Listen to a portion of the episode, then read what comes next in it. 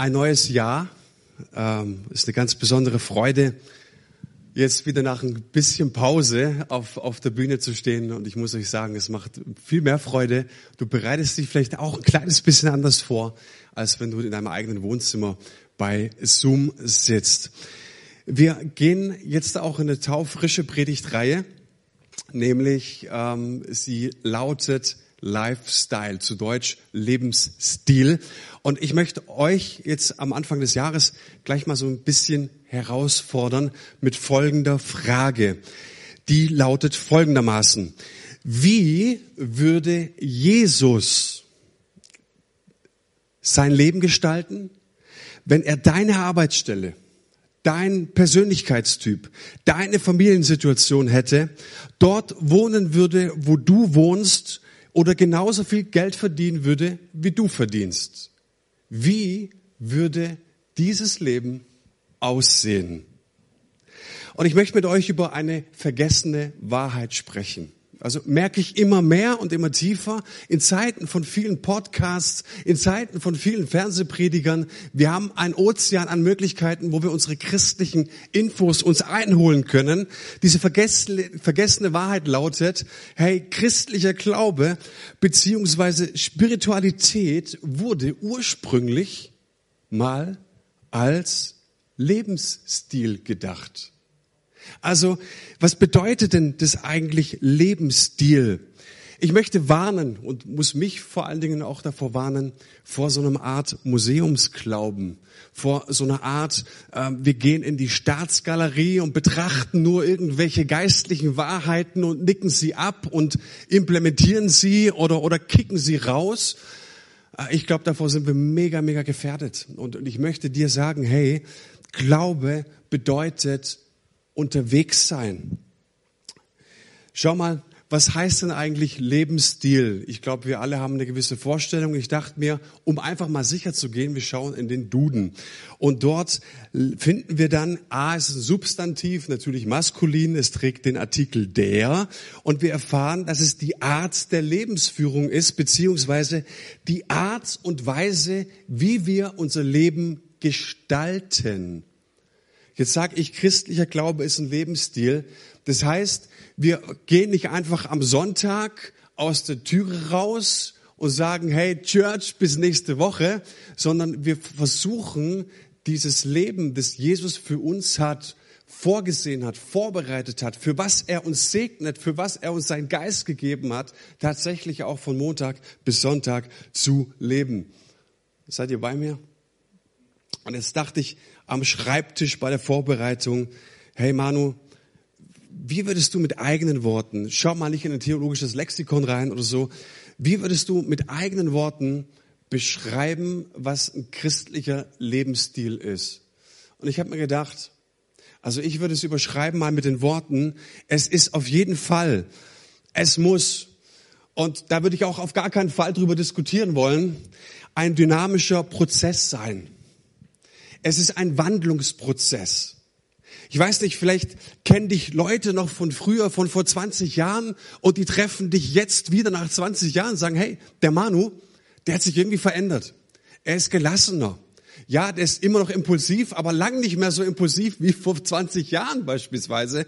Da hat sich etwas getan, der ist geduldiger geworden, der ist liebevoller geworden, der hört mehr zu und so weiter. Es ist ein Wandlungsprozess. Es bedeutet auch unterwegs zu sein. Es bedeutet für mich, in die Schule Jesu zu gehen, hinzuhören, ein Lernen, ein Loslassen, ein Empfangen, ein Gott aus den Schubladen rauszuholen und immer wieder auch ihm zu gestatten, dass er das Bild, das du von ihm selbst hast, revidiert. Hey, wann hat sich das letzte Mal dein Gottesbild revidiert? Es ist auch ein Zweifeln. Es ist ein Hadern. Es ist ein Ringen mit Gott. Ja, wir fallen auch und besündigen. Ja, es ist auch ein Entmutigtsein. Und ja, ich habe letztes Jahr über Mauererfahrungen gesprochen. Wir kommen auch in Situationen, in denen wir uns fühlen, als wären wir in eine Sackgasse geraten und fragen Gott, wo bist du? Aber darf ich dir auch was sagen? Dieser Lebensstil beziehungsweise dieser dynamische Prozess hat auch ganz viel mit Neuaufbrüchen zu tun.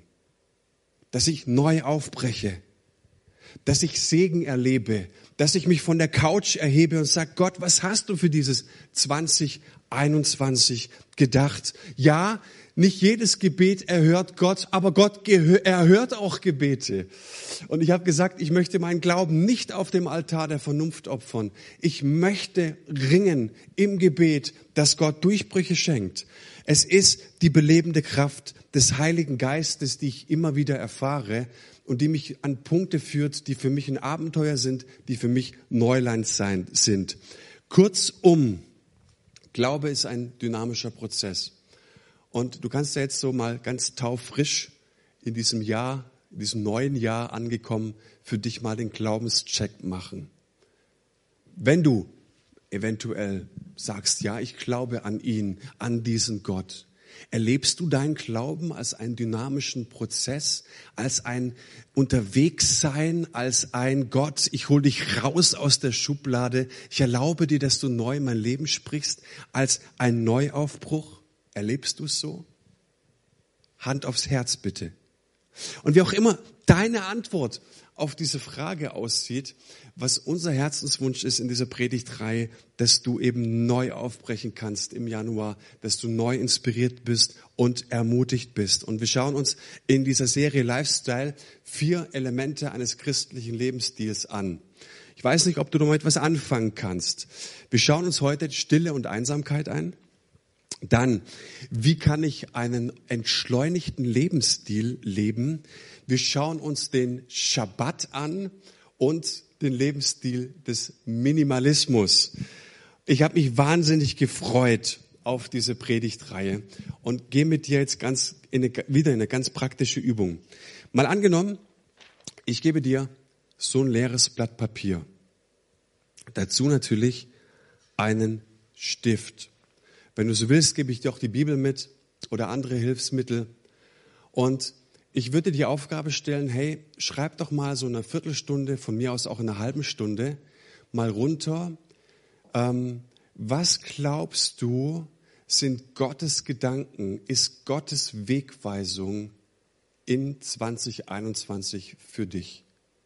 Was ist das Naheliegendste? Was möchte Gott für dich in 2021? Und dann würde ich dir nochmal eine Aufgabe geben, wieder ein leeres Blatt Papier und würde dich bitten, hey, schreib doch mal all deine To-Dos auf. Schreib doch mal deine Urlaubsplanung auf. Schreib doch mal auf, was du so in den ersten drei Monaten alles zu tun hast. Und ja, es ist herausfordernd, weil ich mich gleichzeitig auch damit herausfordere, aber ich könnte mit euch wetten, dass dieses Blatt viel schneller voll wird. Stimmt's? Und über was ich mit dir ins Gespräch kommen will, ist, dass Gottes Absicht für dich ist, dass diese zwei Listen ne, zu ziemlich deckungsgleich werden. Wenn wir in das Leben von Jesus schauen, und das wollen wir heute auch tun, er lebte einen für mich mega attraktiven Lebensstil, hatte, und, und es zieht mich irgendwie an. Er hatte ein klares Why. Ich knüpfe jetzt einfach mal an, ähm, äh, an eine Predigt im Dezember. Er wusste, wozu er lebt. Er hatte eine Klarheit über seinen Auftrag und er wusste auch und hatte eine klare Vorstellung über sein Wie. Also sein Weg, wie ich hinkomme zum Ziel. Und ich merke, es gibt so viele Leute, die sind talentiert, sind begabt, haben Fähigkeiten, ne, sind mega gut drauf, auch hier bei uns in der Kirche. Und, und sagen mir immer wieder, ja, ich komme da nicht hin und ich kann es schon nicht mehr hören, immer Berufung und was ist dein Why? Warum? Weil sich die wenigsten Gedanken darüber machen, ne? wie könnte denn eigentlich das Wie aussehen, wie ich da hinkomme? Und allein dieses Wie, werden wir feststellen, nervt uns brutal. Das wird uns unglaublich viel kosten, weil es bedeuten würde, wir müssten einen Lebensstil umändern. Wir sehen in Jesu Leben, dass er sein Lebensstil völlig auf den Vater abgestimmt hat und, und er für sich erkannt hat, es geht nicht ohne, dass ich immer wieder in die Stille und in die Einsamkeit gehe. Und das ist mein Credo für heute Morgen. Du wirst kein gesundes geistliches Leben leben. Du wirst auch keinen Schritt weiterkommen in deiner Berufung, wenn du für dich diesen Lebensstil des ich ziehe mich immer wieder zurück in die Stille und die Einsamkeit nicht auch trainieren möchtest. Ja? Und glaub doch bitte nicht und ich würde mal sagen, es wäre ziemlich vermessen, wenn du denkst, dass deine To-Do-Liste größer ist als die von Jesus. Er war der Messias. er hatte Tausende von Menschen, aber tausende Menschen vor sich, die jeden Tag etwas von ihm wollten. Sie zogen an ihm und, und, und wollten ständig etwas von ihm. Ich meine, hast du den äh, Film Bruce Allmächtig gesehen? Finde ich ganz witzig mit Jim Carrey. Der wünscht sich, er hat eine Gottesbegegnung und wünscht sich und kommt mit ihm in die Diskussion, mal für eine kurze Zeit Gott spielen zu dürfen. Ne? Und am Anfang war das noch ziemlich lustig, ja, weil er merkt, boah, ich habe ja so viele Möglichkeiten. Ne? Dann merkt er aber diesen ganzen Stress, weil so viele Menschen beständig etwas von ihm wollen.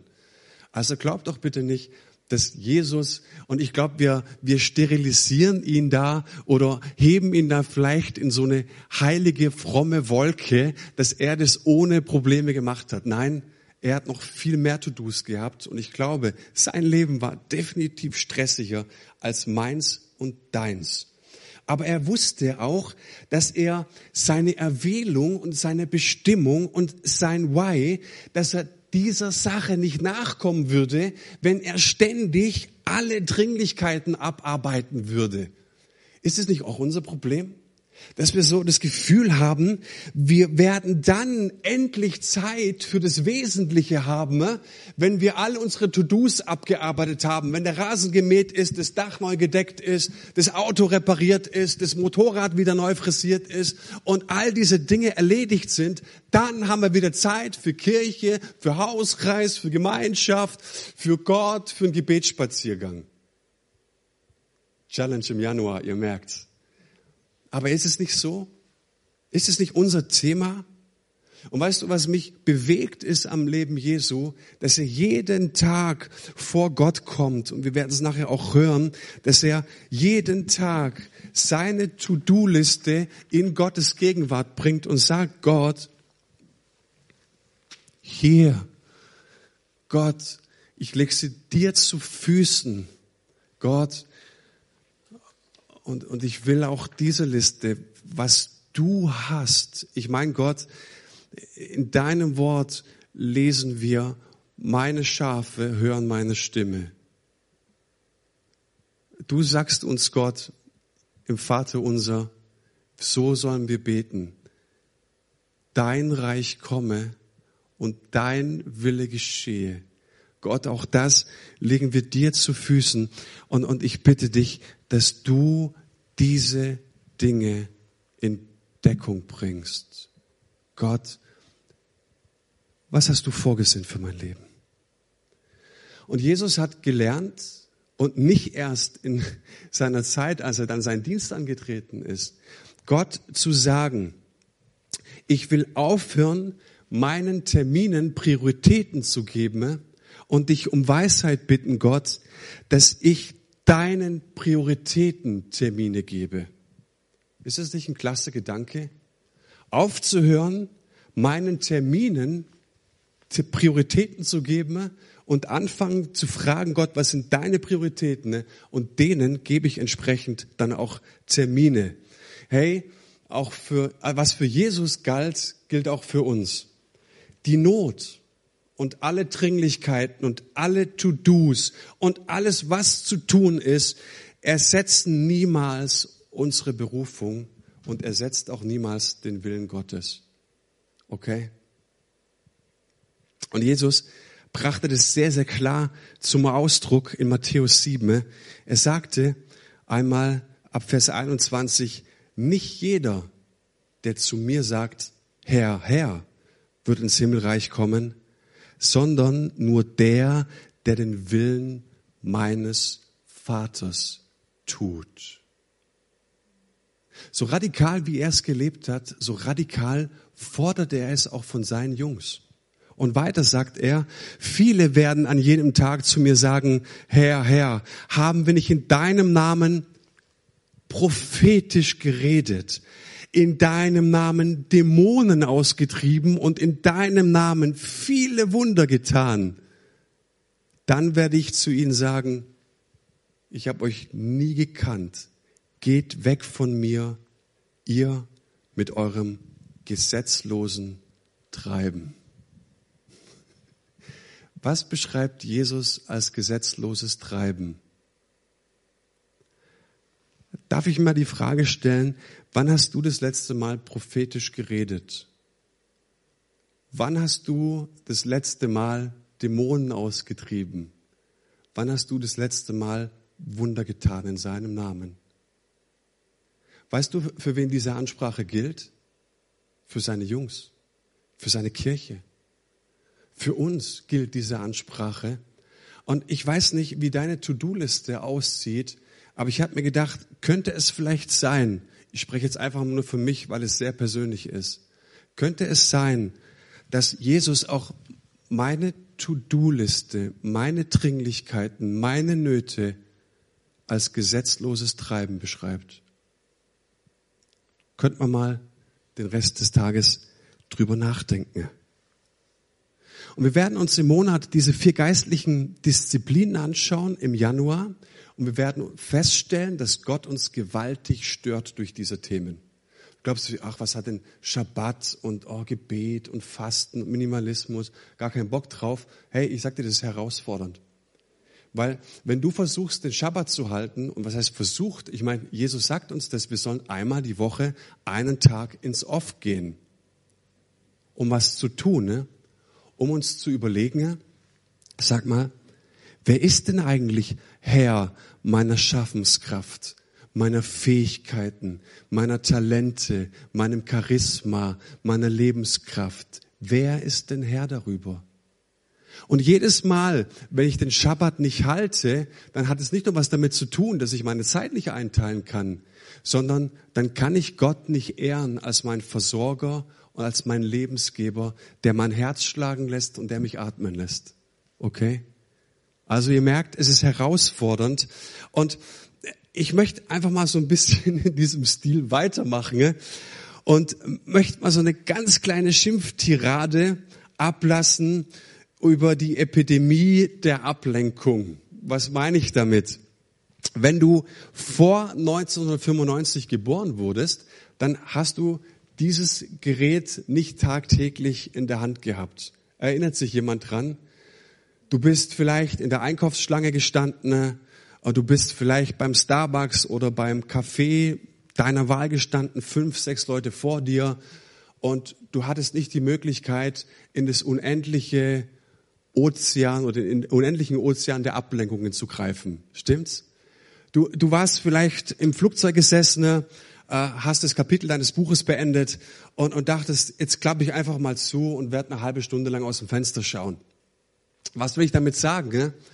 all diese ganz kleinen Momente der scheinbaren Langeweile waren eigentlich so Portale oder Türöffner, dass du mal kurz in die Reflexion kommst, dass du mal kurz ins Gebet kommst. Es waren so Möglichkeiten, ne, dass du ganz kurz in der Einkaufsschlange mit Gott in Kontakt kamst. Aber was soll ich sagen? Ne? Das Ding ist halt schon eine Ablenkung. Und jetzt möchte ich mal so ein bisschen Striptease machen mal ein bisschen mit euch durch meine Apps gehen, was ich da so drauf habe. Also, ähm, interessant ist vielleicht Kicker. Große Ablenkung. Aber ich würde es nicht als Ablenkung beschreiben, sondern als Informationsquelle. Hey, man muss doch informiert sein, wenn man mit seinen Kumpels dann auch mal skypt oder zoomt oder sich wieder persönlich trifft. YouTube ist drauf, brauchst du ja für die Kirche. Ne? Einfach mal gucken, wie viele Leute sich das Ding angeschaut haben. Ich habe auch die Bibel drauf. Äh, gegen die Bibel hat niemand was einzuwenden. Dann gehen wir mal weiter. Oh. Basketballspiel. Fußballspiel. Äh, ein, eine Wissens-App. Dann The Zone, Fußball. Kann man Fußball schauen? Sky Ticket. Ähm, Audible, Spotify, Corona-Warn-App. Die ist ein bisschen langweilig, weil keiner mitmacht. Ähm, aber naja, was, was ich damit sagen? Ich glaube, ihr wisst, worauf ich hinaus will. Und vielleicht habe ich den einen oder anderen erwischt, der sich gedacht hat, naja, Kicker, Sky Ticket und The Zone, also ich meine, ich habe Zugang zu allen Fußballligen Europas. Halleluja. Wer hat gedacht, also das ist vielleicht ein bisschen übertrieben? Sagt's mir ehrlich. Hände hoch. Was ist bei dir, was übertrieben ist? Und was ich sagen möchte ist, hey, wir können uns ablenken. Wir haben unendlich viele Möglichkeiten. Und ich will auch nicht mehr in die vordigitale Welt zurückkehren. Das ist nicht die Message. Ähm, wir sind ja auch effizient ohne Ende. Und, aber ich habe festgestellt, Langeweile kommt bei mir fast nicht mehr vor. Aber diese Langeweile ist so unendlich wichtig, dass wir immer wieder in die Reflexion kommen. Und ich lasse diese kurze Schimpftirade, ich bin auch gleich fertig, einfach nur mal ab, um uns zu verdeutlichen, dass all diese Dinge, und ich meine, niemand zwingt mich zu all diesen Apps, die habe ich mir frei runtergeladen, ja, so, ich bin eigentlich Sklave von niemandem, ne? All diese Dinge, und ich möchte dir nicht zu nahe treten, ja, sind halt einfach Apps, sind Möglichkeiten, die dich wahnsinnig vor der Lebensschule von Jesus ablenken. Ne? Er ist unser Rabbi. Und er hat eigentlich oder möchte eigentlich zu ganz vielen Situationen in unserem Alltag sprechen. Weißt du, du hast nur eine Form der Zeit, in der du Gott begegnen kannst. Und das ist die Gegenwart. Du begegnest Gott nicht in der Vergangenheit. Du wirst Gott auch nicht, du kannst zwar viel planen, in der Zukunft äh, planen, aber der einzige Moment, an dem du deinem himmlischen Vater begegnen kannst, ist seine Gegenwart. Und jetzt schau mal in die Psalmen, wie viele Menschen sagen, Gott, wir kommen vor dich in die Gegenwart, weil wir nur jetzt in diesem Moment diesen gütigen und heiligen Gott erleben können. Präsent zu sein für ihn, präsent zu sein für andere Menschen, präsent zu sein für all die Schönheit. Ich meine, äh, du siehst einen schönen Sonnenuntergang, was machst du? Du machst 100 Fotos. Dann bist du dabei, das auf Instagram oder WhatsApp Status zu posten, anstatt du einfach mal vor diesem Sonnenuntergang stehst, die Klappe hältst, das Handy drin lässt und einfach mal genießt. Weiß irgendjemand, von was ich spreche? Und hey, es gibt so viele Bücher, die gelesen werden müssen. Ich glaube, dass es so viele Landschaften gibt, durch, durchwandert werden müssen, Freunde, die man, mit denen man zusammen sein muss. Und das Leben muss doch einfach ausgelebt werden, weil es kurz ist.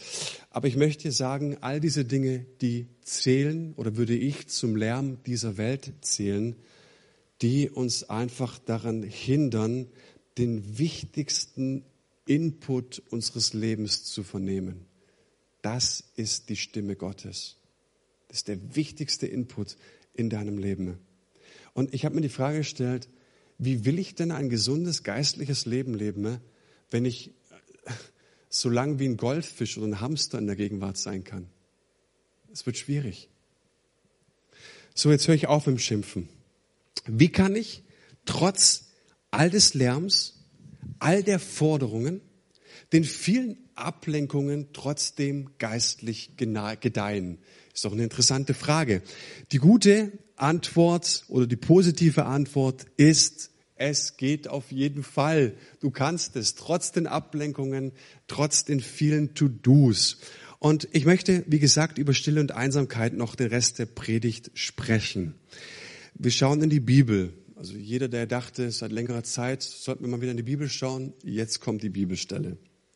Im Matthäusevangelium, Kapitel 3, Vers 17, lesen wir von einer faszinierenden Geschichte. Es ist die Taufe von Jesus.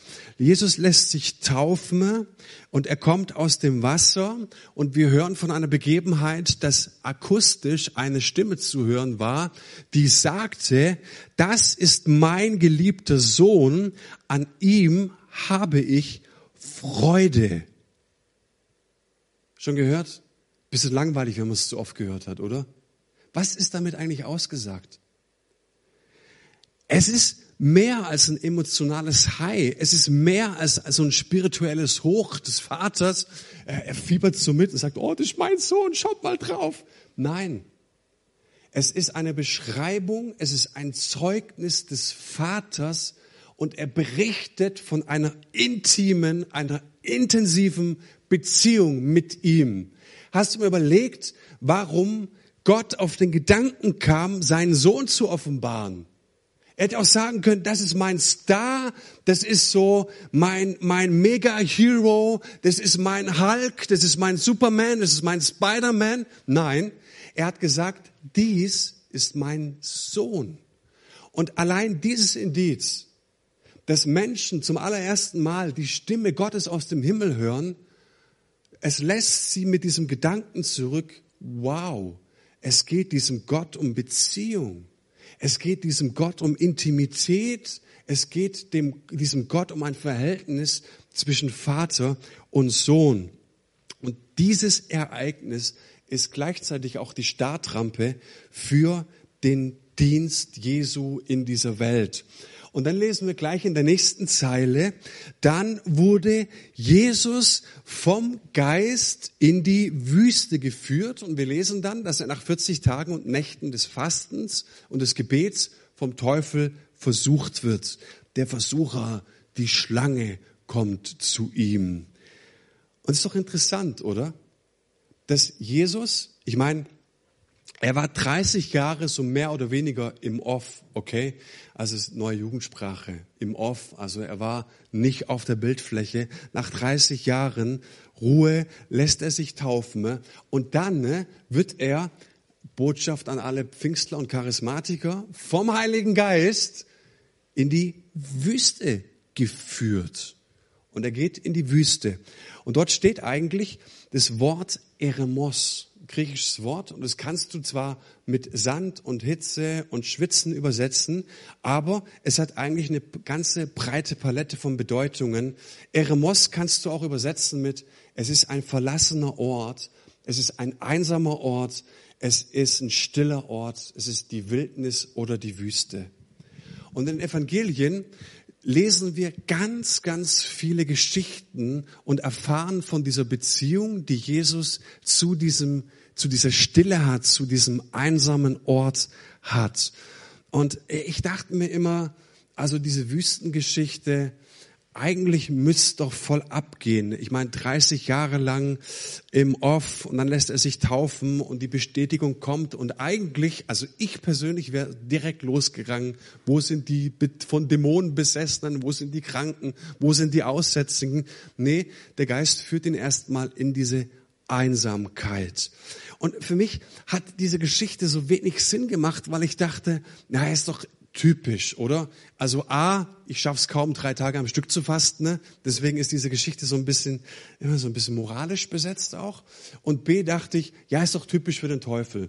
So am Ende eines langen Tages, am Ende einer mühsamen Woche, äh, kommt der Teufel in unsere Schwäche und versucht uns. Und die meisten haben die Erfahrung gemacht, dass er es auch schafft, uns zu überwinden. Aber Jesus war mal wieder der König der Könige und der Sohn Gottes und der mega Gesalbte und tiefer gelegt und breit bereift. Der schlägt den Teufel mit links. Stimmt's? So habe ich die Geschichte halt immer wieder auch gehört und interpretiert. Aber das war falsch. Warum? Weil Jesus vom Teufel versucht werden konnte, nicht in der Schwäche, sondern die Einsamkeit, die Stille war ein Ort der Stärke. Es war ein Ort, der ihn stark gemacht hat. Und dann konnte er nach 40 Tagen es mit dem Teufel höchstpersönlich aufnehmen und konnte ihm widerstehen. Und diesen Gedanken fand ich eigentlich ziemlich stark. Und das ist dann auch der Grund, warum wir von Jesus immer wieder lesen, ne, dass er in diese Einsamkeit zurückkommt. Ich meine, nimm mal das Markus-Evangelium zum Beispiel, das ganze erste Kapitel. Da lesen wir, dass Jesus von der Wüste jetzt seinen ersten Arbeitstag als Messias hat. Und das erste Kapitel ist so eine Beschreibung des ersten Arbeitstags von Jesus. Und es war für ihn ein Marathontag. Früh am Morgen geht er raus in die Dörfer. Dann geht er in die Synagoge. Beim Mittagessen heilt er die, Schwieg die Schwiegermutter des Petrus. Bis spät in die Nacht heilt er Kranke und Dämonisierte. Und ich kann mir vorstellen, dass Jesus mega, mega erschöpft war.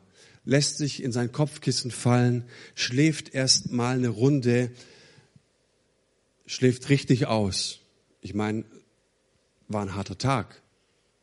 Bruncht mit seinen Jungs, macht einen sonnigen Tag am See Galiläa, Spa mit Jesus, Biotee mit ihm.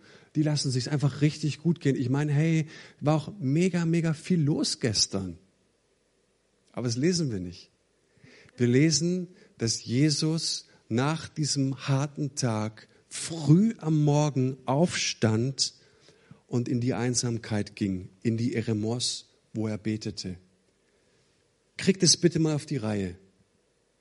30 Jahre im Off, du lässt dich taufen. Alle würden eigentlich erwarten, du legst sofort los. Nee, nee, nee, der geht nochmal 40 Tage in die Wüste. Nach 40 Tagen Einsamkeit in der Wüste kommt er zurück, hat einen Arbeitstag und geht nach diesem Arbeitstag wohin? An einen einsamen Ort, um zu beten. Versetzt dich diese Wahrheit auch ein bisschen in Unruhe? Du checkst ja immer so ein bisschen ab, ne? So, wie läuft mein Gebetsleben, wie läuft mein geistiges Leben so? Nein, er geht tatsächlich in die Einsamkeit. Und er hat nicht ausgeschlafen. Das heißt, dieser ruhige Ort war nicht einfach eine einmalige Sache für Jesus, sondern er wiederholte es ständig und ständig. Es war ein Lebensstil, Lifestyle. Und die Geschichte ist hier noch nicht zu Ende. Jesus geht jetzt in die Einsamkeit auf einen Berg, betet und die Jünger kommen zu ihm. Petrus kommt und sagt, Jesus, wo bist du denn um Himmels Willen? Alle suchen dich. Ich meine, gestern der Tag, der war grandios. Wir sind jetzt so mega im Rennen. Die Klickzahlen auf YouTube, die Medien, die Vogue will ein Interview, die Bildzeitung ist da, die Leute suchen dich. Mann, es gibt schon erste Gerüchte, du könntest tatsächlich der Messias sein. Lass uns doch diesen großartigen Moment, wir sagen, dieses Momentum nutzen, um das Reich Gottes jetzt richtig nach vorne zu katapultieren. Schakalaka, Attacke. Seid doch mal ganz ehrlich. So läuft's doch heute. Und was sagt Jesus? No. Lasst uns woanders hingehen. Lasst uns in die umliegenden Dörfer gehen, da ist es schön ruhig.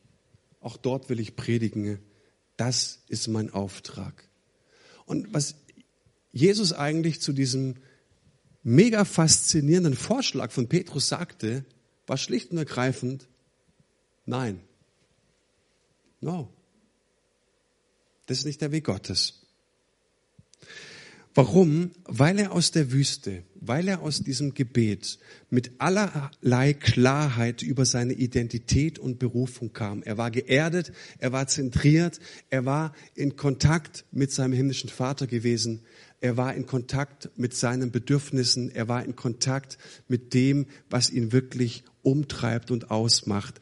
Das heißt, Einsamkeit war für Jesus immer der Ort, des emotionalen Gleichgewichts, des Geerdetseins. Und aus diesen Orten wusste er dann auch sehr, sehr klar, zu was er Ja zu sagen hat und zu was er Nein zu sagen hat. Und manchmal lächeln wir es ja so ein bisschen weg. Naja, ich kann halt nicht Nein sagen. Aber liegt es vielleicht auch daran,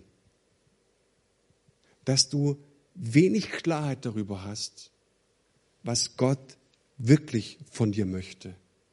Und ich habe mal einen schlauen Mann reden hören, der sagte, hey, der Wille Gottes ist der sicherste Ort in diesem ganzen Universum für dich, wenn du da drin lebst.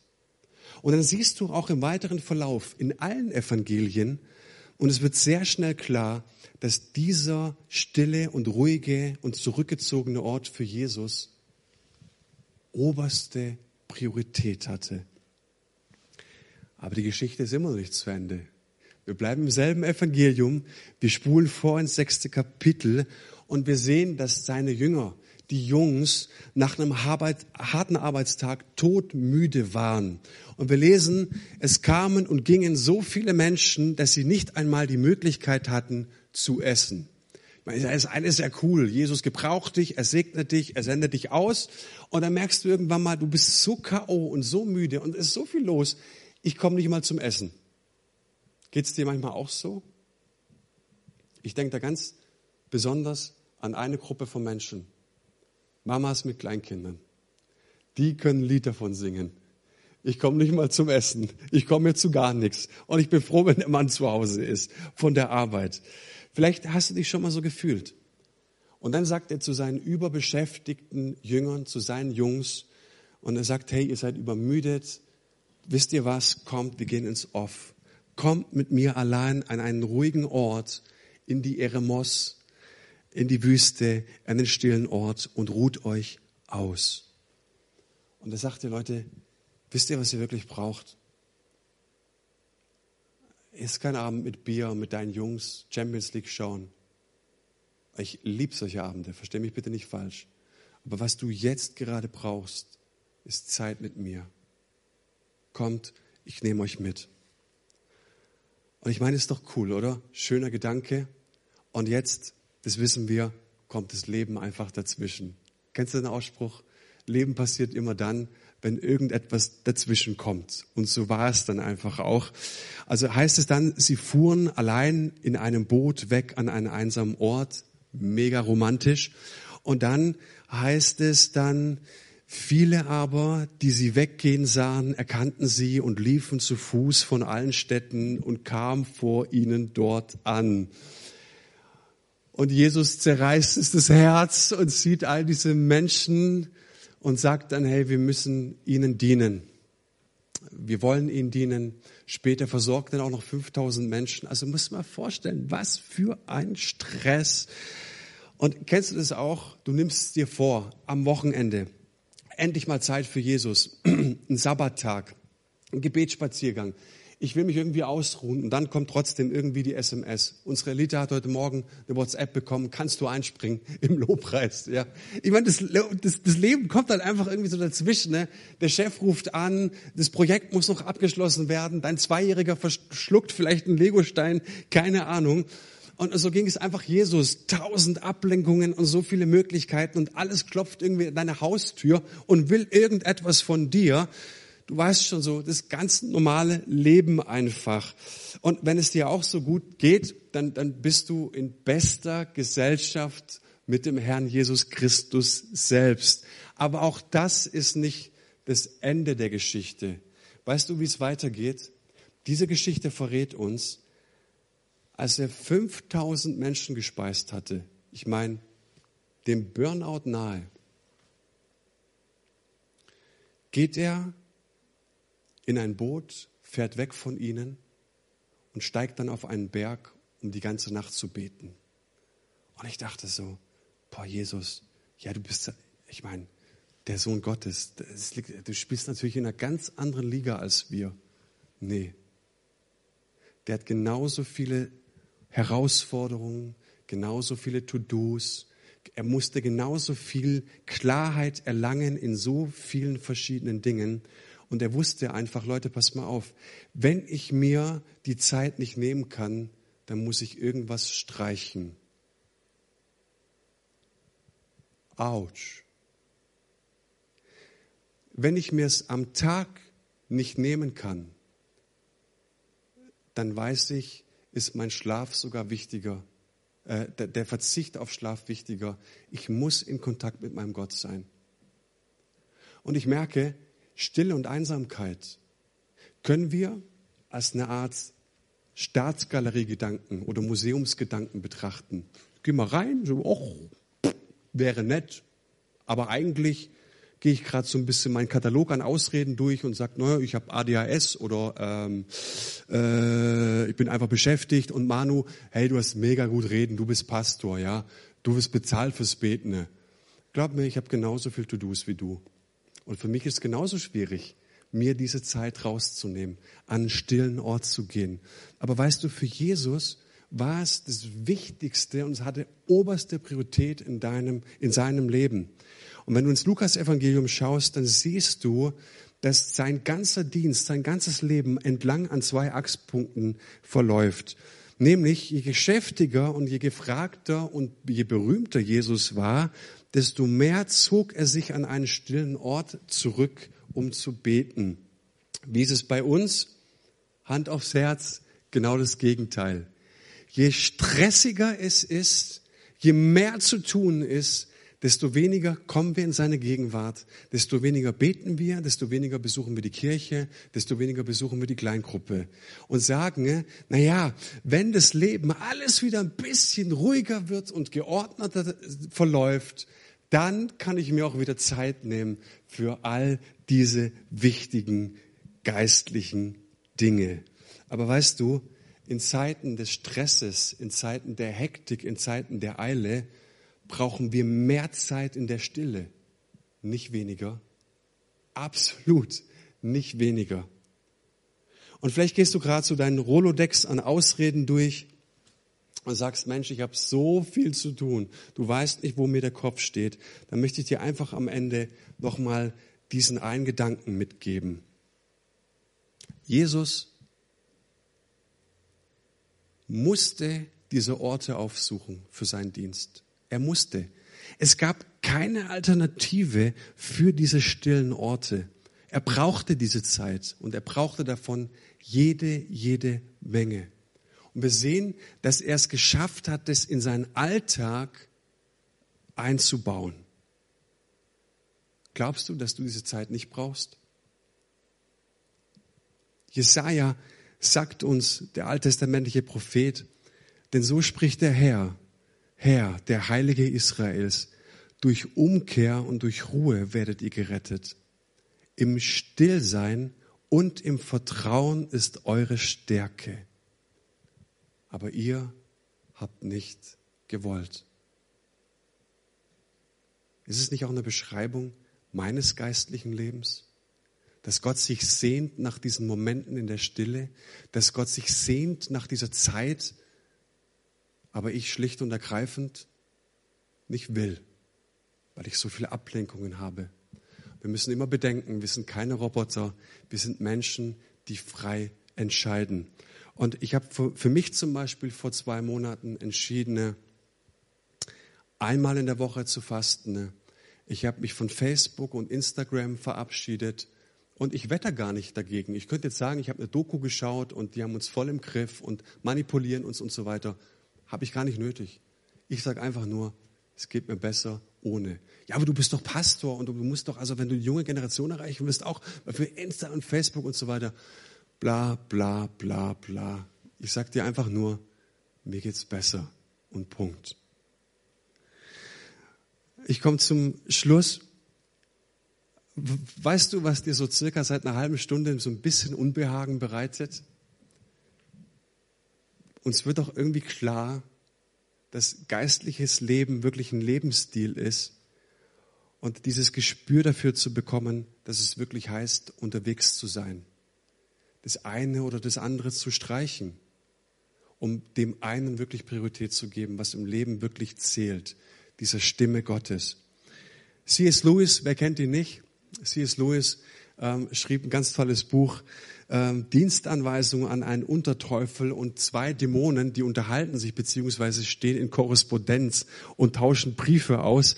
Und dann sagt der, der, der Oberdämon zum Unterdämon, pass mal auf, dein Klient, also er meint den Christ damit, den Klient, lass ihn ja nicht in die Stille kommen. Das ist eine riesengroße Gefahr, wenn der in die Stille kommt und tatsächlich auf Gottes Weisung hört. Und er sagt, hey, das Reich des Teufels ist ein Königreich des Lärms, des ständig Abgelenktseins und sagt, du am Ende, wenn alles gut für uns läuft, also nicht für Jesus, sondern für den Gegenpart, wenn alles gut für uns läuft, am Ende werden wir das ganze Universum zu einem Lärm machen. Du darfst starten.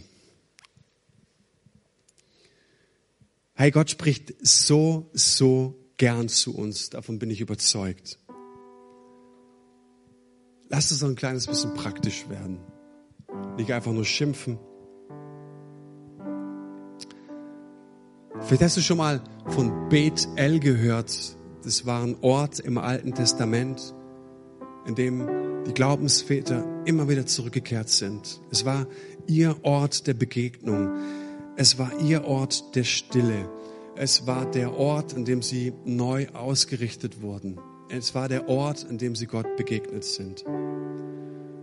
Und weißt du, mein BTL ist mein Waldspaziergang.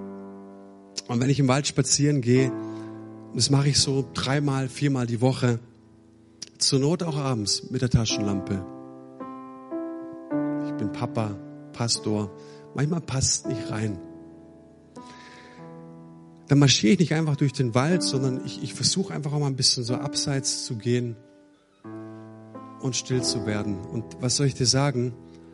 Du kannst den äußeren Lärm so schnell abstellen. Gehst einfach im Wald. Aber der innere Lärm, der ist ziemlich laut. Und ich kann dir sagen, es braucht einfach Zeit. Es braucht richtig Zeit, weil ich meinem Gott Landebahn bereiten möchte. Und was soll ich dir sagen? An manchen Tagen landet er, ich spüre ihn, ich fühle ihn, ich höre seine Stimme. Und an manchen Tagen habe ich eher das Gefühl, er tut's nicht. Ist das ein Problem?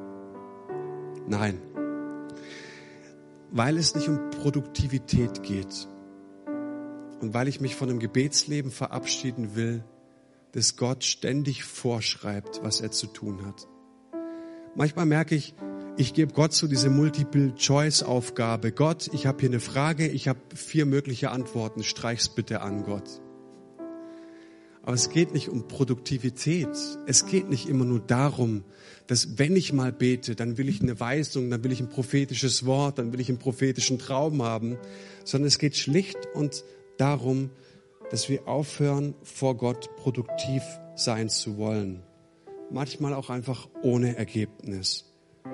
Und zu sagen, Gott, oh, ich würde so gern von dir hören. Oh Gott, wenn du das eine Problem in diesem Gebet löst, come on, das wäre super. Aber wenn nicht, dann halt nicht. Das heißt nicht, dass du weniger gut bist, dass du weniger liebst, dass du weniger gute Gedanken über mein Leben hast. Du bist Gott. Und was ich will, ist ein Leben, das in der Beständigkeit vor dir lebt, das offen für dich ist, bereit zu empfangen. Und ich will mich immer wieder rausnehmen, Gott, in meiner Hektik, in meinem Stress, in meiner Not, weil ich glaube, dass deine Stimme die wichtigste Stimme ist, die es in diesem Universum gibt. Ich will einfach in deiner Nähe sein. Und Gott, spätestens seit heute Vormittag weiß ich,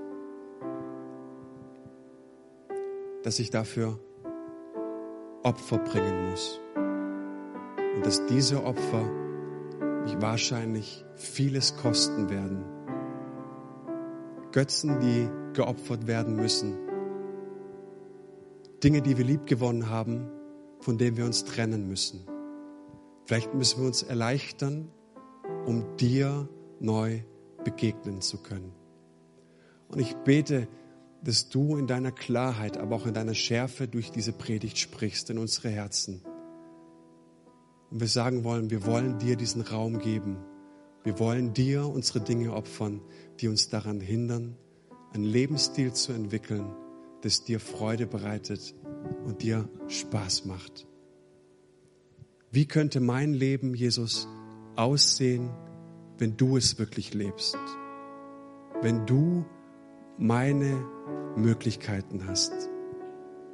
Wenn du in meiner Familie leben würdest, wenn du in meinem Haus wohnen würdest, wenn du mein Geld verdienen würdest, wie würde es aussehen, Gott? Und all diese Fragen legen wir dir hin Und wir bitten dich, dass wir mit diesen Fragen in die Stille kommen können. In Jesu Namen. Amen.